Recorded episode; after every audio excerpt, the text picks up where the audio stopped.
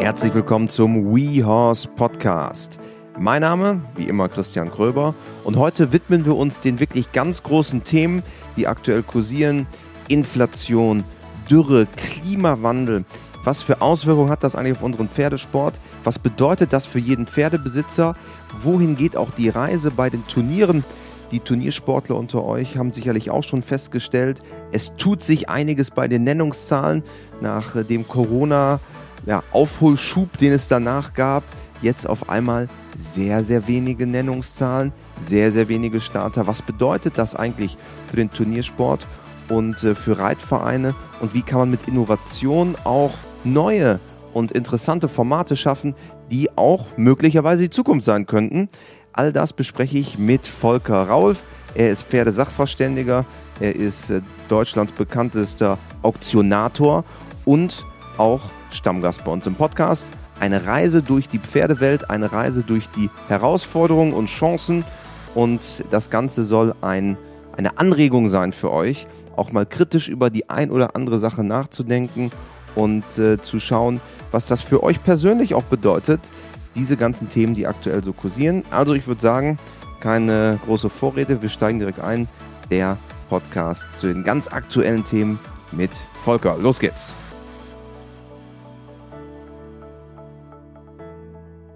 Nach langer Zeit endlich mal wieder bei uns. Hallo Volker. Ja, wunderschönen guten Morgen, Christian. Aber nach langer Zeit ist ja gar nicht so. Wir treffen uns ja regelmäßig. Wir treffen, ne? wir treffen uns regelmäßig, aber hier im Podcast bist du endlich mal wieder da. Und eine absolute Premiere. Das erste Mal machen wir das face to face, persönlich. Ja. Sonst haben wir es immer über Zoom gemacht. Ja, wir haben ja auch einen guten Grund. Wir haben uns ja auch getroffen hier zur Equitana Open Air in Mannheim und äh, nach so einem ausgiebigen Frühstück kann man sich Genau. auch in Ruhe ein bisschen unterhalten. Umso besser. Wir wollen mal wieder einen kleinen Streifzug machen durch die Themen der Pferdewelt. Und ich glaube, es gibt wieder einige. Und wir schauen ja mal ein bisschen kritisch drauf und gucken, was wird uns vielleicht auch in ein paar Monaten bewegen. Ich bin gestern mit dem ICE von Hamburg nach Mannheim gefahren. Und dann fährt man ja so durch, eigentlich durch, die, durch das Herzen Deutschlands. Wälder, sieht auch einige Wiesen. Und je weiter südlicher man kommt, desto grauer werden die, die Weiden. Es hat nämlich in vielen Regionen Deutschlands seit ewigen Zeiten nicht geregnet. Jetzt hast du eben erzählt, ihr wart in der Voreifel und da hat seit, äh, Seit Mai seit Mai nicht geregnet. Seit Mai nicht geregnet. Ein Thema, was Die Weiden, die Weiden sind dann auch letztendlich nicht grau, sondern sie sind einfach so richtig knitter, knatter Mhm. gelb von der Sonne verbrannt. Wenn der Regen fehlt, dann haben wir zwar unheimlich viel Photosynthese, aber Ja, ja. ohne Wasser, ohne Wasser wächst Geht da nichts, wächst da gar nichts. Und wenn du dann auf großen Weiden viele Pferde stehen siehst und wenn du dann siehst, dass diese Pferde eigentlich schon das Winterfutter kriegen, nämlich äh, das Heu des ersten Schnitts. Ich glaube, wenn wir genau geguckt haben, jetzt in einigen Regionen gab es sowas ähnliches wie einen zweiten Schnitt, aber das war mehr ein Hauch auf der Weide. Als also ein alles zweiten andere. Schnitt für alle, die das nicht wissen, das ist quasi das zweite Mal, dass man das Gras schneidet, um dann daraus Heu zu machen. Ganz genau. Und ähm, da, wo man die Möglichkeit hatte, ein bisschen zu bewässern, ein bisschen zu beregnen und und und, die hat man auch nicht überall in Deutschland. Da gab es dann so ein bisschen was. Der erste Schnitt war super, das war alles gut. Wir hatten ja im Frühjahr ein bisschen Regen gehabt, das war alles in Ordnung. Ah, aber jetzt wird's eng. Jetzt wird's richtig eng. Und Futterknappheit macht immer teures Futter. Und teures Futter macht teure Pferdehaltung. Und teure Pferdehaltung macht einfach Wissen keinen wir alle, Spaß. macht keinen Spaß. Macht keinen Spaß. Das trifft die auf so eine Situation, die sowieso ja ein bisschen angespannt ist. Hat ja, ist ja nicht nur etwas Pferdewelt-Exklusives. Wir haben steigende Rohstoffpreise. Ein sehr guter Freund von mir arbeitet bei einem großen äh, Futtermittelhersteller und der sagt, es gibt Tage, da machen die Preise Sprünge von 40 Prozent. Das sind ja alles Dinge, die wir lange, lange nicht kannten oder auch noch nie gesehen haben. Das ist ja sowieso schon eine etwas gestresste Situation, die wir haben. Und das trifft jetzt sowieso noch auf die, auf, auf die Dürre, die du gerade erzählst. Es entwickelt sich gerade so eine ungute Situation. Ich darf euch noch einmal hinweisen auf unsere Live-Events. Exklusiv für WeHorse-Mitglieder, Online-Events bei uns. Zum Beispiel stehen in den nächsten Wochen an mit äh, Lisa Röckener zum Thema Halsringreiten und Freiarbeit, mit Katrin Obst, Pferdephysiotherapie und ich kann exklusiv verkünden, Reitmeisterin und die frisch gebackene Bronzemedaillistin mit der Mannschaft bei den Weltmeisterschaften der Dressurreiter Ingrid Klimke ist im September auch am Start. All das unter www.wehouse.com bei uns auf der Seite, exklusiv für Mitglieder. Und falls ihr WeHorse noch nicht getestet habt, Es gibt eine siebentägige und kostenlose Testphase. Da sind diese Live-Events auch mit dabei. Also, wir freuen uns auf euch. Ja, das Schöne an dir, lieber Christian, ist, du kannst das immer noch so locker, flockig und nett kommentieren, dass ja. es eigentlich eine etwas stressige Situation gibt. Nee, nee, ich glaube, es ist nicht eigentlich, es ist total real. Es ist total real. Ich habe durch Zufall, durch Zufall habe ich letzte auf den Zettel geguckt von meinem Futtermittellieferanten.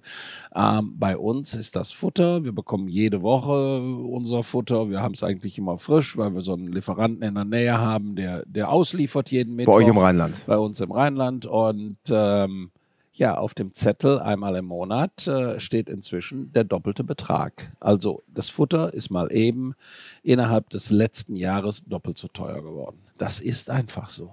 Das ist so. Das muss man dann auch wegstecken können. Oder man muss sich überlegen, ob dieses Hobby, diese Faszination für uns ähm, so überhaupt tragbar ist. Aber das, wenn du sagst, vielleicht muss man dann diese harte Entscheidung fällen, Reiten ist vielleicht nichts. Das hat ja schon auch große Auswirkungen auf uns alle. Also wir sprechen gleich ja noch über ein paar andere Themen, wie Nennungszahlen auf Turnieren, die auch extrem spannend kurz nach Corona extrem hoch, dann später jetzt sehr, sehr niedrig waren oder sind. Diese, es schlägt quasi voll auf den Geldbeutel der Pferdebesitzer durch, was wir ja. jetzt gerade sehen. Es schlägt voll auf den Geldbeutel durch und ähm, Pferdebesitzer sind ja jetzt in der Regel, denkt man, Menschen, die ähm, auch ansonsten wirtschaftlich höchstwahrscheinlich ein bisschen erfolgreich arbeiten, die es sich leisten können und, und, und, und, und. Wenn man aber genau dahinter guckt und wenn wir uns in den nächsten drei Tagen hier in Mannheim bei der Equitana Open Air die ähm, Menschen, die pferdebegeisterten Menschen anschauen, glaube ich, dass die nicht immer alle aus der Upper Class der deutschen Wirtschaft äh, nach Mannheim angereist sind, sondern Menschen, die so fasziniert sind, die bereit sind, äh, im Kühlschrank gerne mal auf das eine oder andere zu verzichten, ähm, nur damit sie dieser Faszination Pferd sich weiter erfreuen können. Und das ist, glaube ich, so ein bisschen, so ein bisschen das Problem. Ich weiß nicht, ob das äh, überall so richtig angekommen gekommen ist, was da auf uns zukommt. Ich glaube, wir stehen vor einem riesen Veränderungsprozess. Jetzt würde man ja sagen, wenn man uns jetzt zuhört, naja, eigentlich ist das alles schon, in, das Kind ist schon in den Brunnen gefallen. Ähm, es trifft ja nicht nur den Pferdesport, es gibt ja auch andere Bereiche, äh, die teuer sind. Wenn ich ein Segelboot habe, Ersatzteile, Riesenproblem. Äh, wenn ich andere, andere Sachen mache, ja das trifft ja jetzt nicht nur den Pferdesport per se, sondern Inflation trifft jetzt erstmal alle. Ne? Was kann man denn eigentlich dagegen tun? Oder können wir überhaupt irgendwas dagegen tun in der Pferdewelt? Das weiß ich nicht. Das weiß ich nicht. Ja, ich denke, wir müssen verantwortungsvoll, wir müssen verantwortungsvoll mit dem umgehen, was wir haben. Letztendlich ähm, haben wir die, haben wir Pferde oder wir leisten uns Pferde und ähm, dann müssen wir schon sehr verantwortungsvoll überlegen, wie machen wir das jetzt? Müssen unbedingt drei Pferde im Stall stehen, müssen unbedingt vier Pferde im Stall stehen. Geht es vielleicht auch mit zwei Pferden? Ähm, kann man sich sinnvoll zusammentun? Äh, was kann man zusammen, was kann man zusammen schaffen, um vielleicht äh, ähm, an den Preisen ein bisschen zu arbeiten und so weiter und so fort. Also ich glaube, es geht eine ganze Menge, aber wir sind natürlich so extreme Individualisten. Wir Pferdeleute sind ja, sind nicht dafür gemacht, viel gemeinsam zu machen machen. Wir Pferdeleute sind eigentlich echte Individualisten. Ist vielleicht auch ein Vorteil, was ich jetzt ändern kann. Ich und mein Pferd, ich und mein Pferd und alle anderen haben sowieso keine ja. Ahnung und so weiter und so fort. Der Richter um Turnierplatz hat keine Ahnung, wenn ich nicht gewonnen habe. Ähm, ähm, der Reitlehrer hat keine Ahnung, wenn, wenn er mich nicht richtig äh, gebrieft hat und, und, und, und. Ich finde eigentlich als Reiter immer ganz, ganz schnell und gerne, auch wenn es anders gelehrt wird, aber gerne die Schuld beim Nächsten und beim Übernächsten am wenigsten gerne bei mir und mm, ja, so dieses Gemeinsame ist in der Reiterei ja echt nicht mehr so ausgeprägt. Wir hatten ja früher mal so Du sagst nicht mehr. Ja, ja, das wir war hatten auch ja mal früher anders. mal so ländliche Reitervereine. Wir hatten Reitervereine, wo das, wo das Leben pulsierte. Äh, die Tendenz geht ja eher dahin, wer es sich leisten kann, hat seine Pferde zu Hause, hat seine Pferde bei sich und ähm, der will sich gar nicht in die Karten gucken lassen. Ist schon alles so ein bisschen, so ein bisschen speziell. Und das müssen wir auch sehen. alles letztendlich fußt darauf, dass wir es uns unendlich leisten können, dass alle Ressourcen da sind, dass wir einfach nutzen, wie wir es nutzen wollen. Das wird in Zukunft nicht mehr gehen. Das scheint, wir haben es lange, lange gemeinsam ignoriert. Wir wollten alle nichts wissen von, von Klimawandel. Wir wollten alle nichts wissen von, von, da verändert sich was, weil Veränderung und Reitsport ist ja was, was ist ganz, ganz, ganz kompliziert. Und, ähm, ja, ob wir es wissen wollen oder nicht, es passiert einfach. Also müssten wir uns darauf einstellen oder wir haben einfach ein Problem. Und es trifft ja, wenn wir jetzt uns anschauen, Heu, erster, zweiter Schnitt, haben wir gerade drüber gesprochen. Kraftfutter, das ist dann Weltmarktpreise, über die wir sprechen. Mhm. Ja. Können wir gar nichts machen. Mhm. Wasser wird, glaube ich, auch ein Riesenproblem. Ich habe gestern ähm, auf Spiegel Online ein Bild gesehen von der Loire. Das ist, äh, ist trocken, glaube ich, im Moment. Frankreichs zweitgrößter Fluss. Das sind diese schönen Schlösser, die da so an der, am Fluss sind. Trocken versiegt, dieser Fluss. Früher hat man eine Radtour an der Loire an der Loire. gemacht, äh, von Schloss zu Schloss. Heute kannst du eine Wanderung durch die Loire genau, anbieten. Du, durch das Flussbett. Ja, neues äh, Abenteuer, genau. äh, Urlaubsziel. Ja, wunderbar. Aber ähm, auch bei uns, der Rhein hier ist äh, Niedrigstand, relativ ne? treu. Ich glaube, in der Höhe von Bingen oder was 86 Zentimeter. Kannst du durchlaufen. Da kannst du durchlaufen. Ja. Also äh, solche Phänomene hat es immer mal gegeben. Jetzt kann man das natürlich runter reduzieren und sagen, ja, ja, es kommt immer mal vor, das ist alles halb so wild. Aber auf der anderen Seite musste dabei natürlich auch ganz klar sehen, ähm, es hat sich da in den letzten Jahren was verändert. Ähm, ob wir die, ob wir die Schautafeln beim Wetterbericht nach der Tagesschau oder nach dem Heute-Journal äh, jetzt gut finden oder nicht gut finden, äh, spielt gar keine Rolle. Wer lesen kann und wer ein bisschen mitdenken kann, kann, der erkennt, es ändert sich was, es ändert sich radikal was. Und es ändert sich was für die nächste Generation. Und wir dürfen, und für die übernächste Generation, und wir dürfen als die, die jetzt aktiv sind, einfach nicht so tun, als wäre uns das egal, weil wir hinterlassen, glaube ich, sonst mit unserer Egal-Mentalität der nächsten Generation nicht viel Freude. Und den Deckel kann die nächste Generation kaum abbezahlen. Der dann das kommt. wird höchstwahrscheinlich der Fall sein, ja, ganz genau. Das wird auch unabhängig vom Pferdesport auch ein, ein Riesenthema für uns gesellschaftlich werden. Für die Gesellschaft sein, ganz genau. Weil da werden dann Leute oder, oder die, die Jünger dazu sagen, Freunde, was habt ihr denn hier gemacht? Ihr habt die ganzen Ressourcen verraucht ähm, und äh, habt, habt zugesehen, dass wir jetzt hier den Laden wieder zusammenbauen mhm. müssen. Mhm. Wird nicht einfach. Das wird nicht einfach, davon bin ich total überzeugt. Aber da wird, wird sich jetzt eigentlich auch zeigen, wie schnell wir in der Lage sind, äh, als Gesellschaft zu reagieren.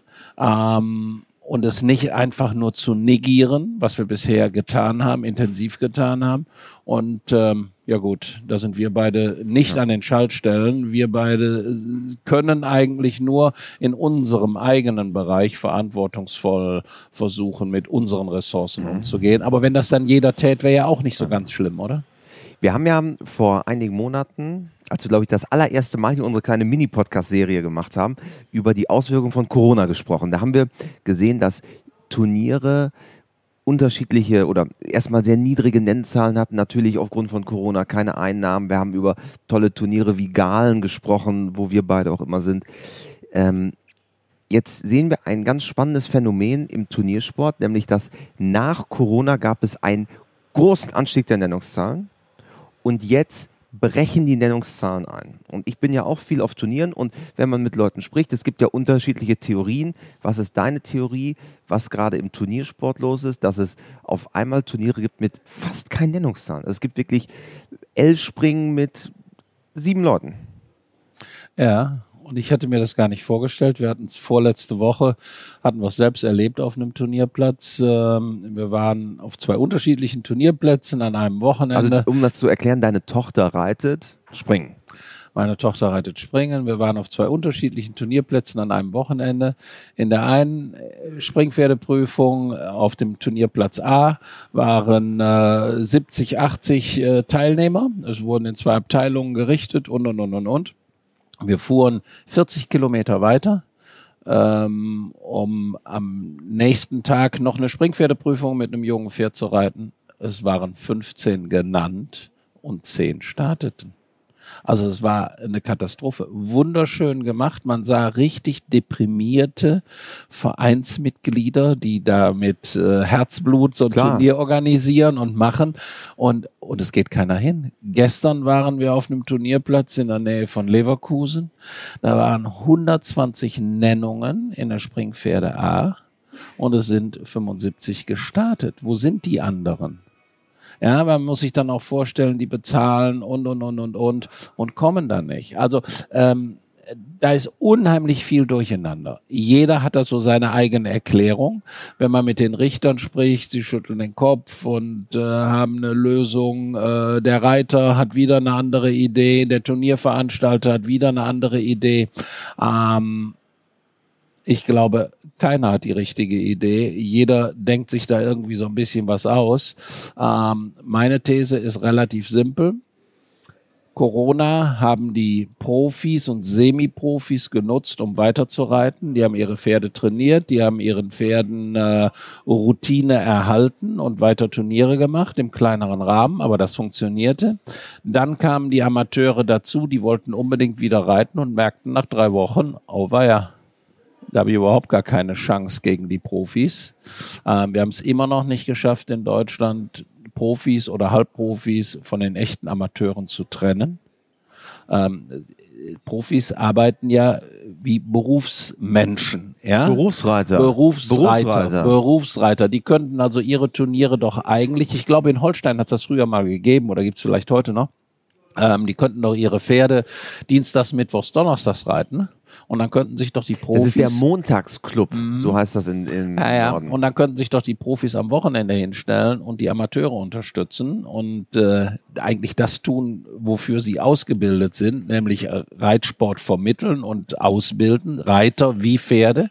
Ähm, nee, die reiten aber lieber gegen Amateure, weil dann ist es einfacher, äh, eine Schleife abzukriegen und äh, was weiß ich, halbes Gewinngeld vom Sieg im L-Springen sind dann 20 Euro zu verdienen. Ähm, also da, da stimmt was nicht. Da wird nicht nachhaltig nachgedacht und äh, das tut weh, wenn man es beobachtet. Ja, und wie gesagt, es gibt verschiedene Theorien. Ähm, meine Theorie ist eine andere. Ich glaube, dass die Leute erstmal in Corona gemerkt haben, dass vielleicht doch Turnierreiten auch anstrengend sein kann. Ich fahre morgens um 5 Uhr los bei Nieselregen. Gut, jetzt den haben wir zurzeit nicht den Nieselregen, aber ich fahre morgens um 5 Uhr los, um in der A-Dressur ähm, mir vom Richter dann eine, eine 5,2 reindrücken zu lassen. Mhm. Und das hat zwar nach Corona dazu geführt, dass die alle wollten mal wieder einmal oder zweimal. Und jetzt, Preise sind teurer. Ich muss morgens um 5 Uhr aufstehen. Und dann sind die Turniere ja auch nicht häufig nicht amateurfreundlich ausgerichtet. Ja? Also ganz viele ländliche Turniere, da ist das ja noch sehr traditionell gewesen. Das ändert sich ja auch gerade. Aber da ist, glaube ich, die Bereitschaft geringer zu sagen, okay, ich fahre aufs Turnier. Ja. Sondern äh, stattdessen reite ich lieber in den Wald. Ja, reite in den Wald. Oder er kann gar nicht aufs Turnier fahren, weil er auch seinen Lebensunterhalt verdienen muss. Ähm, wir haben heute Freitag, wir haben Freitagmorgen, wir sprachen von einem Turnier gestern. Ja. Ja, das wer ging, kann das schon? Wer kann denn donnerstags morgens genau. um 8 Uhr auf dem Turnierplatz sein? Der muss genug Geld verdient haben oder ein Unternehmen haben, in dem Geld verdient wird, dass äh, es erlaubt, dass du dir in deiner Freizeit oder dir deine Freizeit so individuell nehmen kannst, wie du willst. Sonst funktioniert das nicht. Das geht einfach nicht. Und warum müssen Turnierprüfungen samstags morgens um 7.30 Uhr beginnen? 7.30 Uhr heißt ja eigentlich Mensch- und Tierschutzrelevant. Das heißt nämlich morgens um 4 Uhr aufstehen. Pferde, die normalerweise jeden Morgen um sieben gefüttert werden, werden dann um vier gefüttert. Die, die werden ja auch alle aus Routinen rausgenommen. Der Mensch ja nebenbei ja. auch. Der macht am Wochenende mehr Stress für sich, äh, als er in der Woche macht, wenn er regelmäßig arbeiten geht. Und, und, und. Warum eigentlich? Warum kann man nicht morgens um 10 anfangen? Warum kann man nicht abends um, um 18 Uhr fertig sein? Wenn man es vernünftig organisieren würde, glaube ich, ging das. Aber pff, pff, warum eigentlich? Pff, ne? So diese, diese Mentalität haben wir immer so gemacht. Das bedeutet aber auch, Volker, dass man eigentlich Turniersport komplett neu denken müsste. Gerade im Amateurbereich, weil wir haben ja bisher durch die Vereine, die sagen, wir machen einmal im Jahr oder zweimal im Jahr ein großes Turnier. was auch immer groß dann heißt. Aber dann müsstest du sagen, okay, ich mache an einem Wochenende mache ich vier Prüfungen, die eine geht um 10, die andere geht um 16 Uhr los. Und am nächsten Wochenende mache ich nochmal vier Stück und dann schaue ich, ob das mir reicht, dann mache ich vielleicht nochmal drei Wochen später nochmal irgendwas. Aber so ist ja auch das ganze Konstrukt mit den Gebühren und mit dem Aufsatz einer Veranstaltung ja gar nicht gedacht. So ist es überhaupt nicht gedacht. Und da kommt natürlich als erstes Gegenargument vom Vereinsvorsitzenden, ja, ich kriege doch meine ehrenamtlichen Mitarbeiter nicht sechs Wochenenden hintereinander hier auf den Turnierplatz. Ja. Die stellen sich doch nicht sechs Wochenenden an eine Kuchentheke oder sechs Wochenenden an eine Biertheke. Ja, das stimmt. Ich glaube, ich glaube, wir müssen es genauso wie du es gerade gesagt hast, wir müssen es einfach anders denken und wir müssen Scheren aus dem, aus dem, mit Scheren etwas aus dem Kopf herausschneiden, herausschneiden, ähm, nur weil wir es schon, schon 40, 50 Jahre so gemacht haben, äh, heißt das nicht, dass wir es auch in den nächsten 40, 50 Jahren so machen können. Es wird sich mit Sicherheit verändern. Da bin ich ganz deiner Meinung. Weil auch der eingetragene Verein nicht mehr funktioniert. Das ist, glaube ich, auch noch ein Thema. Die, die Dose machen wir jetzt nicht auf. Das will keiner hören. Das will keiner hören. Das ist ein, ein Tabuthema par excellence. Auch das Thema hatten wir gestern. Äh, Richter am Abreiteplatz. Richter am Abreiteplatz hat ja Zeit und der Richter am Abreiteplatz gestern ist ein echter, richtiger Verbandsmensch, der äh, mir dann erklärte, der mir dann erklärte, wie wichtig diese Konstruktion von Reiterverein, Kreisverband, Landesverband in diesen Strukturen ist. Ja, weil wenn es keinen Kreisverband gäbe, könnte ja ein Verein überhaupt gar kein Turnier machen. Ich sag bitteschön, warum? Ja, weil über den Kreisverband muss ja erstmal der Stempel kommen. Also Stempel, Stempel war das Stichwort. Da habe ich gedacht, ich bin im ganz falschen Film. Aber so ist die Denke und die Denke ist ja nicht von einem von einem äh, 22-Jährigen äh, so formuliert worden, sondern von einem, der in dieser Struktur so groß geworden ist. Und der denkt in Stempeln. Aber jetzt füge ich Volker noch mal einen weiteren Aspekt hinzu, nämlich, das habe ich die Statistik habe ich gestern noch mir genauer angeschaut bis 2035. Mhm. Jetzt eine Schätzfrage an dich. Wie viel Millionen Arbeitskräfte gehen in Rente im Vergleich zu heute? Also heute Mitte August 2022 zu 2035, was nicht weit weg ist, sind 13 Jahre. Wir sind da beim demografischen Wandel und ja. äh, ich gehöre Sag mal, wie ja. Viele. Ich, ich, ich will eine Zahl hören. Ich, ich sollst dich nicht winden jetzt. Wie viel sind es? Also ich werde dabei sein. äh, ich, ich weiß es nicht. Ich sage jetzt mal eine Schätzzahl. Ähm, 15, 20 Millionen? Nee, nee, so viel ist es doch nicht. Fünf bis sieben Millionen Erwerbstätige. Wahnsinn. Ne? Erwerbstätige. Also wir haben 2035 fünf bis sieben Millionen weniger Menschen, die Sachen machen. Die Sachen machen. Die und, Sachen es gibt, machen. und es gibt ja wirklich Menschen, die Angst vor Fremden haben die gibt's ja auch, die äh, dann denken, äh, äh, ja, wer soll die Arbeit denn tun? Ja. ja, die Arbeit muss ja gemacht werden, es muss ja was erwirtschaftet werden. Ähm, aber wenn man dann Angst vor Fremden hat, ist das ganz schön schwierig. Wie soll das funktionieren? Ja, aber wenn wir bei sind bei Arbeit, die gemacht werden muss, muss dann ein Kreisverband gemacht werden, liebe Kreisverbandvorsitzende, wenn er es hört, jetzt nicht äh, tot umfallen, ähm, nicht Schnappatmung kriegen, muss es sowas geben? Ich sag nein. Ich sag's mal ganz andersrum. Das habe ich damals formuliert. Ich vergesse es nie. Es gab mal die erste Studie Reitsport, weiß ich gar nicht, eine Ipsos. Äh, Ipsos gibt's Ipsos, ja bis heute alle fünf Jahre. Ipsos Studie, die allererste, die vorgestellt wurde. Und äh, ich war damals bei der Pressekonferenz dabei und das habe ich mir alles so angehört und danach habe ich für mich formuliert und ich behalte diesen Gedanken nach wie vor. Habe ich für mich formuliert. Moment mal, der ADAC, der kann Millionen Millionen von Autofahrern zentral organisieren. Warum können das eigentlich die Sportverbände nicht? Nebenbei bemerkt, Fußballverbände sind ja so ähnlich strukturiert. Ne? Das wird es alles zukünftig gar nicht mehr geben können. Das kann es gar das nicht kann mehr es nicht geben. Das kann es nicht mehr geben. Aber die Vorsitzenden haben natürlich da in der Regel eine ganz einfache Denke und sagen, das sehe ich ein, dass das in Zukunft anders ist. Aber solange wie ich im Amt bin, solange ja. wie ich im Amt bin, lassen wir das so und danach könnt ihr das ja ändern. Ja. Das ist aber auch ein Argument, was ich schon seit 40 Jahren kenne. Ähm, das ist ein Totschlagargument und das bringt uns nicht weiter und das bringt uns nur zurück. Und wenn uns das rückwärts bringt, dann ist das zum Schaden von uns allen. Und deshalb muss da was passieren und deshalb ist da letztendlich auch der Bundesverband, sprich die Deutsche Reiterliche Vereinigung gefordert. Nur in der Deutschen Reiterlichen Vereinigung lernt man natürlich ganz, ganz schnell. Die Deutsche Reiterliche Vereinigung ist nur die Summe der Landesverbände. Der Landesverbände. Die Landesverbände sagen, was die Deutsche Reiterliche Vereinigung zu tun hat oder was sie macht, was, was die Inhalte sind. Ähm, das ist nur die Summe. Und ohne die Landesverbände gäbe es die Deutsche Reiterliche Vereinigung nicht. Also der Gedanke müsste komplett andersrum sein. Und ich glaube, das ist auch nicht von heute auf morgen zu schaffen, aber wenn wir uns nicht langsam damit beschäftigen, wir haben da ja jetzt einen neuen Präsidenten, der ja eigentlich aus der aus der auch schon hier zu Gast gewesen im Podcast. Ja, aus der aus der aus der Wirtschaft kommt einer, der der verdammt gut um die Ecke denken kann, der verdammt gut analytisch denken kann. Hm, da wünsche ich mir natürlich doch noch das wäre so ein an der bisschen, Zeit. Ja, da wünsche ich mir, Zeit. da wünsche ich mir noch mehr Engagement. Ja. Und da brauchen wir eine wirkliche Strukturreform. Also wir reden ja wirklich über tiefgreifende Veränderungen, die passieren müssen, um den Laden da am Laufen zu halten. Überleg bitte mal, dass es in allen Landesverbänden, also ich kenne es ja natürlich nur bei uns aus dem Rheinland, aber ich weiß, es ist in Westfalen so, ich weiß, es ist in Bayern so. Diese gedruckte Form der Ausschreibung, dafür werden ja zum Teil in den Landesverbänden so Pferdeblättchen gehalten. Bei uns heißt das Rheinlandsreiter Pferde. Inhaltlich ist das, ist das eine Katastrophe. Das hast du ja schon ein halbes Jahr vorher auf deinem Handy gelesen, was passiert ist.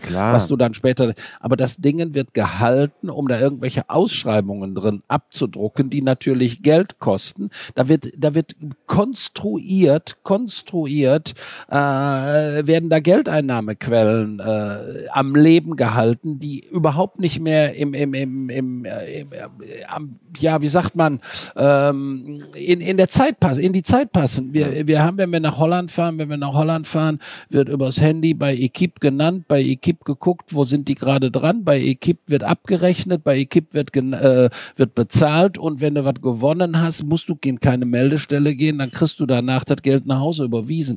Das ist alles ein Automatismus, das funktioniert. Das ist überhaupt gar kein Problem. Das, das ja- macht eine, das macht eine schwedische Firma, macht Ja, das So weltweit, All-in-One-System. macht das außer, Welt, außer in Deutschland. ja, au- außer, Außer in Deutschland, Deutschland. weil wir können das besser. Bei Ja. uns ist dann alles ganz anders. Das ist verrückt, ist das. Was wir uns, was wir uns leisten, ist verrückt. Du, das ist dasselbe. Ich habe gestern mit einem Kumpel gesprochen, der war beim Zahnarzt und er sagte, das ist so eine, war so ein, bei so einer ganz neuen Zahnarztpraxis und normalerweise kennt man das ja, dann gibt es drei Damen am Empfang, dann gibt es drei äh, Assistenten für einen Zahnarzt. Er war in einer Zahnarztpraxis, da saß eine Person am Empfang, die hat alle Systeme gemanagt. Du konntest dich vorher auf deinem Handy registrieren. Du konntest den Anamnesebogen konntest du vorher ausfüllen. Bevor du da, du musstest keine Minute im Wartezimmer sitzen, haben die dir eine WhatsApp oder ich glaube eine SMS geschickt, gesagt, bitte seien Sie um 9.45 Uhr da. 9.47 Uhr saß er auf dem Stuhl und war um 10.10 Uhr wieder draußen. Und das könntest du ja mit Turnieren genauso machen, weil in der Zukunft, wer, wer sollen denn die Leute sein, die da äh, Meldestelle machen? Wer sollen die denn sein, die auf dem Richterturm sitzen? Wir haben viel weniger Menschen, die das machen können. Wir haben viel weniger Menschen, die es machen können und es ist total einfach. Äh, In Holland zum Beispiel, da steht dann äh, Beginn der Veranstaltung 9 Uhr. Ja. Und dann steht dahinter bei der nächsten Prüfung anschließend, bei der nächsten Prüfung anschließend, bei der nächsten Prüfung anschließend.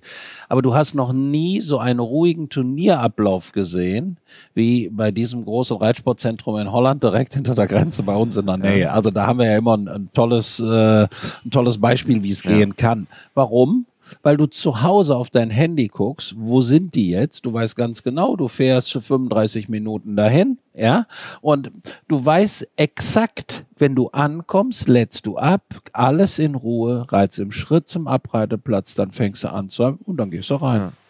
Weil du genau weißt, was ist. Du kommst ansonsten, gestern kamen wir auf den Turnierplatz, ja, nee, ist alles nicht so schlimm, da da im Stau gestanden hab, die Prüfung fängt sowieso eine Viertelstunde später an. Dann ist schon nach der ersten Prüfung Zeitverzug, warum auch immer, passiert. Ist ja alles nicht schlimm.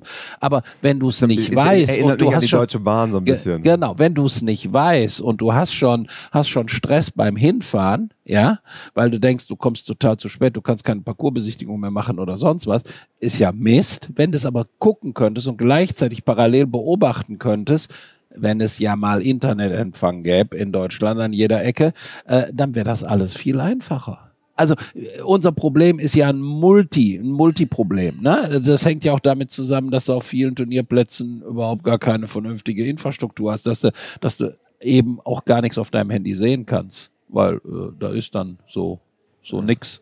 Und dann sagen die Traditionalisten, sagen dann, ja, aber dann geht ja so die Seele des Turniers flöten, wenn man jetzt nicht mehr die Meldestelle als Treffpunkt und die ganzen Leute drum zu.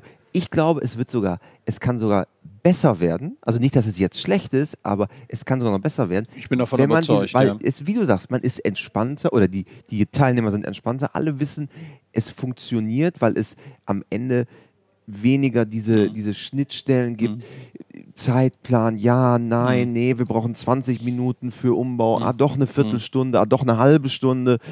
Ich glaube, dass es sogar viel entspannter ist und wir können dadurch wieder mehr neue Menschen auch für den Reitsport begeistern, weil es funktioniert, weil am Ende ist doch ein Turnier für jemanden, der noch nie da war, auch ein bisschen ein Buch mit sieben Siegeln. Ja, klar, es ist so. Es ist hundertprozentig so. Also, da ist ganz viel, ganz viel Bedarf. Ähm, es weiterzuentwickeln. Ich glaube, wir können das Rad ja nicht neu erfinden, aber es muss unbedingt weiterentwickelt werden. Dieses Beharren auf, das haben wir immer so gemacht. Das ist, glaube ich, wirklich schon fast so ein bisschen was wie ein Dolchstoß. Und ähm, da habe ich großen, große, große Angst vor. Ähm, dass wir da einfach nicht schnell genug handeln, dass jeder hofft, hoffentlich geht dieser Kelch an mir vorüber, lass es den nächsten machen. Äh, da muss was passieren, da muss dringend was passieren, äh, sonst sehe ich für ja. diesen Reitsport, so wie wir ihn kennen, ziemlich schwarz.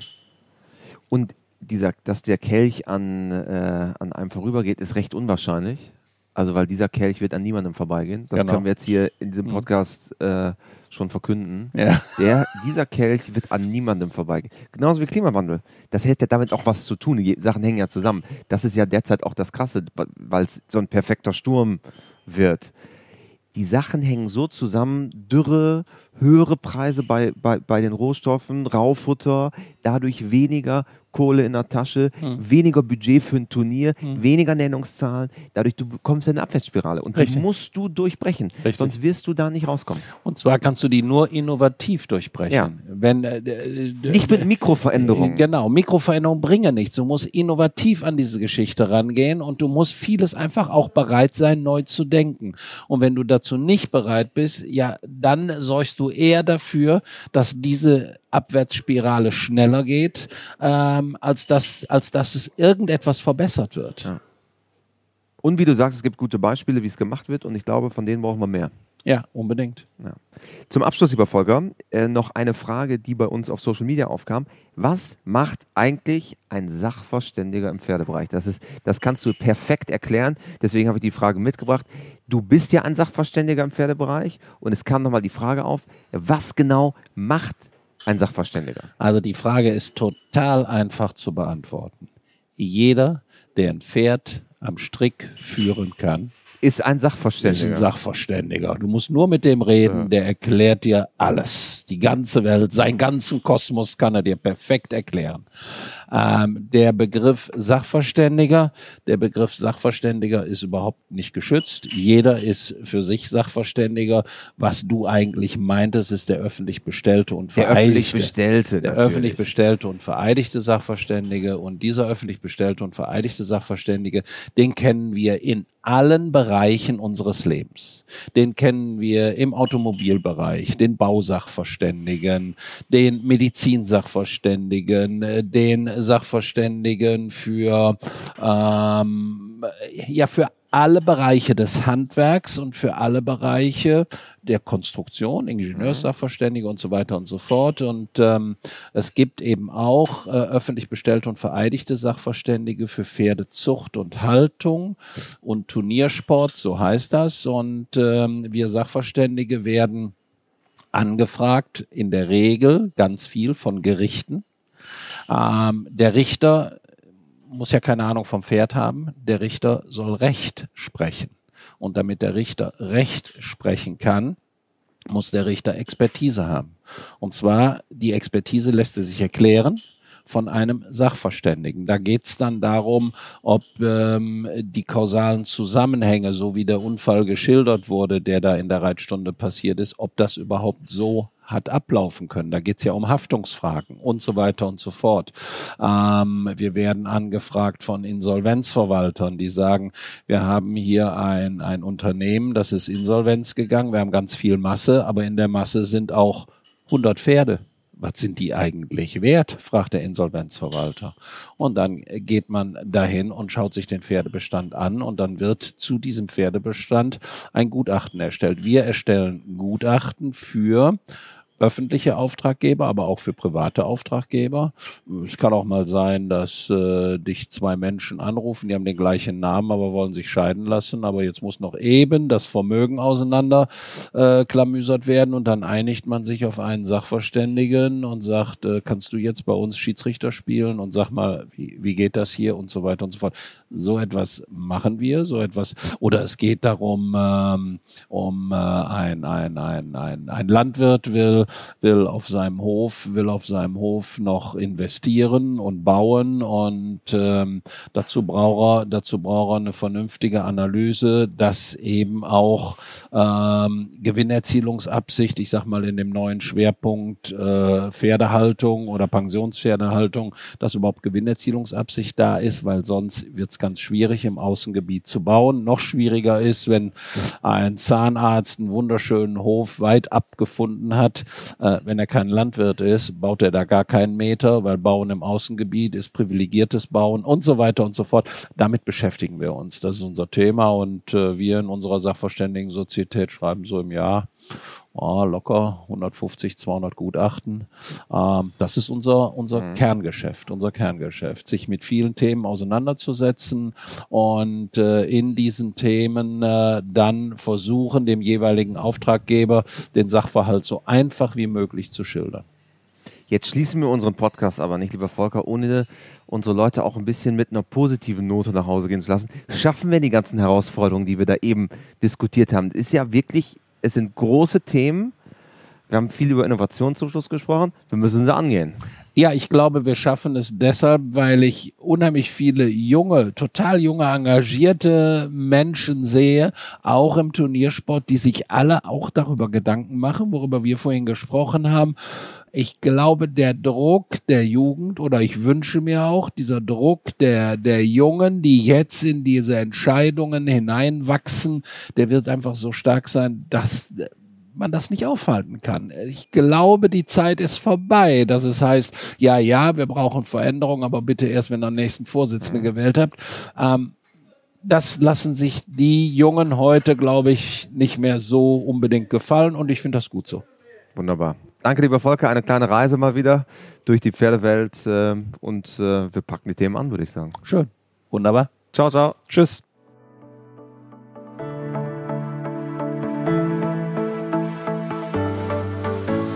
Wenn dir unser Podcast gefällt, lass gerne eine 5-Sterne-Bewertung da auf Spotify, auf Apple Podcast. Du findest uns überall dort, wo es gute Podcasts gibt. Und ich würde sagen, bis bald bei der nächsten Folge des We Are Podcasts.